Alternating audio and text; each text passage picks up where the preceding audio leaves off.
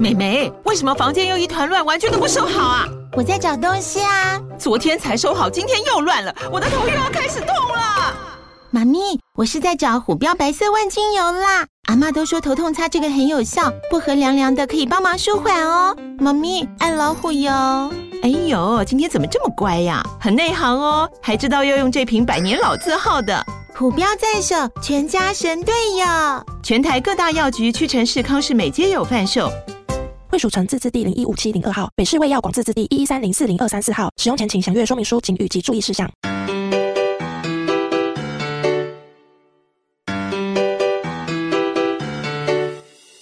小朋友，你在哪里呀？在这里。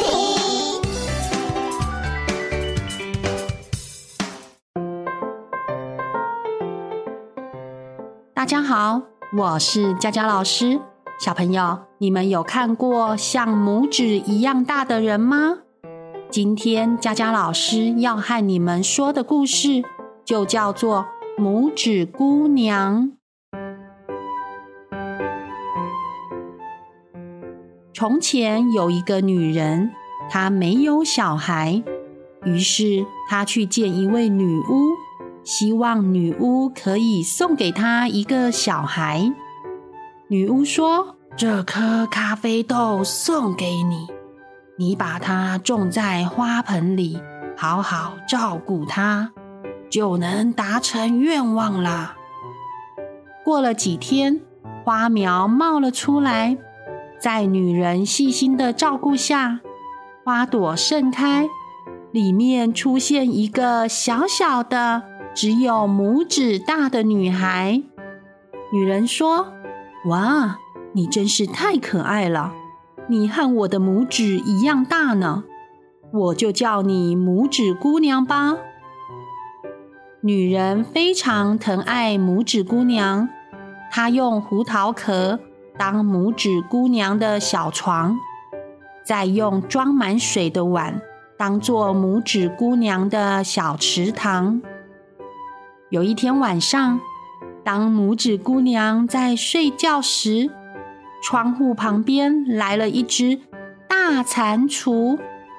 大蟾蜍看着拇指姑娘说：“哇，这小姑娘真是漂亮啊，可以当我儿子的新娘哦。”于是大蟾蜍就把拇指姑娘带走了。大蟾蜍把拇指姑娘带到他们所居住的河流。把它安置在一片莲花叶上。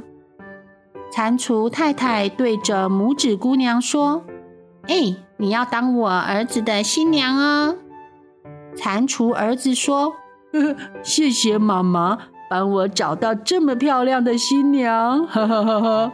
拇指姑娘，当我新娘，我把你放心上，不再让你流浪。呵呵呵呵，拇指姑娘哭着说：“呵呵，我才不要当蟾蜍的新娘呢！”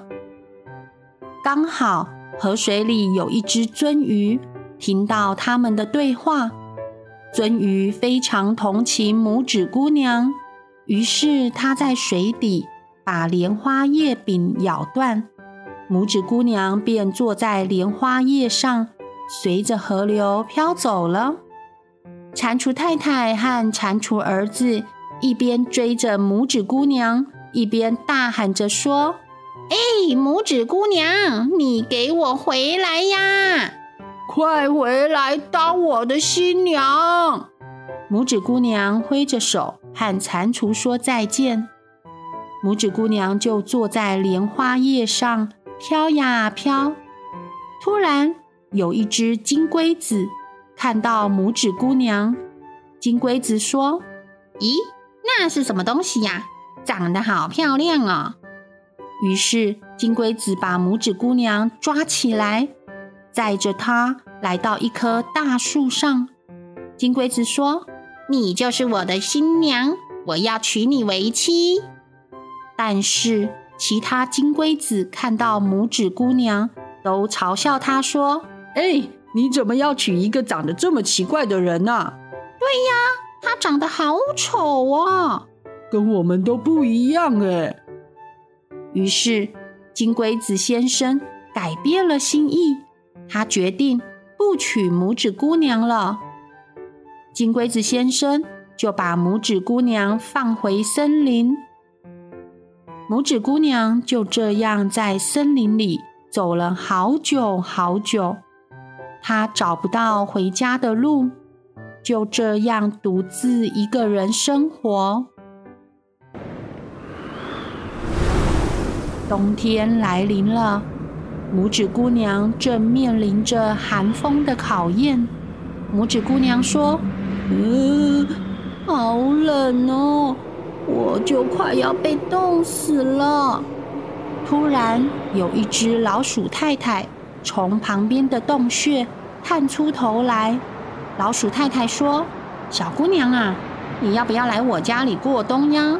我的家里很温暖哦。”拇指姑娘开心的答应了。拇指姑娘来到老鼠太太的家，和她一起过冬，生活的非常愉快。有一天，有一只地鼠先生来拜访他们。地鼠先生一看到拇指姑娘，便爱上了她，并和老鼠太太说：“嗯，我要娶拇指姑娘为妻，我会好好疼爱她的。”拇指姑娘知道后，非常的反对。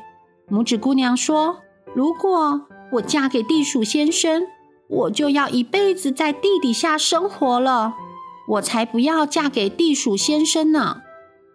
老鼠太太说：“你别胡说，地鼠先生是很好的对象。”哎，隔天，他们到地鼠先生的家做客。当他们穿过两个洞穴的隧道时，发现一只受伤的燕子。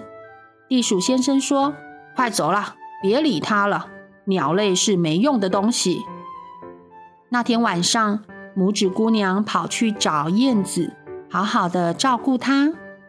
一整个冬天过去了，燕子的病也好了。她非常的谢谢拇指姑娘的照顾。于是啊，她打算帮拇指姑娘逃离这个洞穴。这一天，拇指姑娘穿上新娘的礼服，正准备嫁给地鼠先生。这个时候，燕子飞来了。他要拇指姑娘坐在他的背上，燕子展开翅膀，载着拇指姑娘飞向天空。地鼠先生和老鼠太太着急地大喊着：“快回来呀，拇指姑娘！”拇指姑娘朝着他们挥挥手说：“谢谢你们的照顾，再见了，地鼠先生，再见了，老鼠太太。”拇指姑娘就这样坐在燕子的背上，跟着燕子来到了温暖的南方国度。燕子把拇指姑娘放在一朵大花里，花的中间有一位和拇指姑娘一样大小的年轻男子。这位男子说：“你好啊，我是花国里的王子，我从未见过像你这么美丽的女人。”你愿意嫁给我吗？留在我们花国里，和我一起生活。拇指姑娘十分开心地望着他。拇指姑娘说：“你就是我梦想中的丈夫了。”于是，拇指姑娘答应和花国王子结婚了。他们一起在花国里开心地度过幸福快乐的生活。小朋友，故事中拇指姑娘真的是很有爱心的女孩哦。她很温柔，而且细心地照顾燕子先生，最后得到燕子先生的帮助呢。这真的是好心有好报哦。哦，故事讲完了，我们下次再见，拜拜。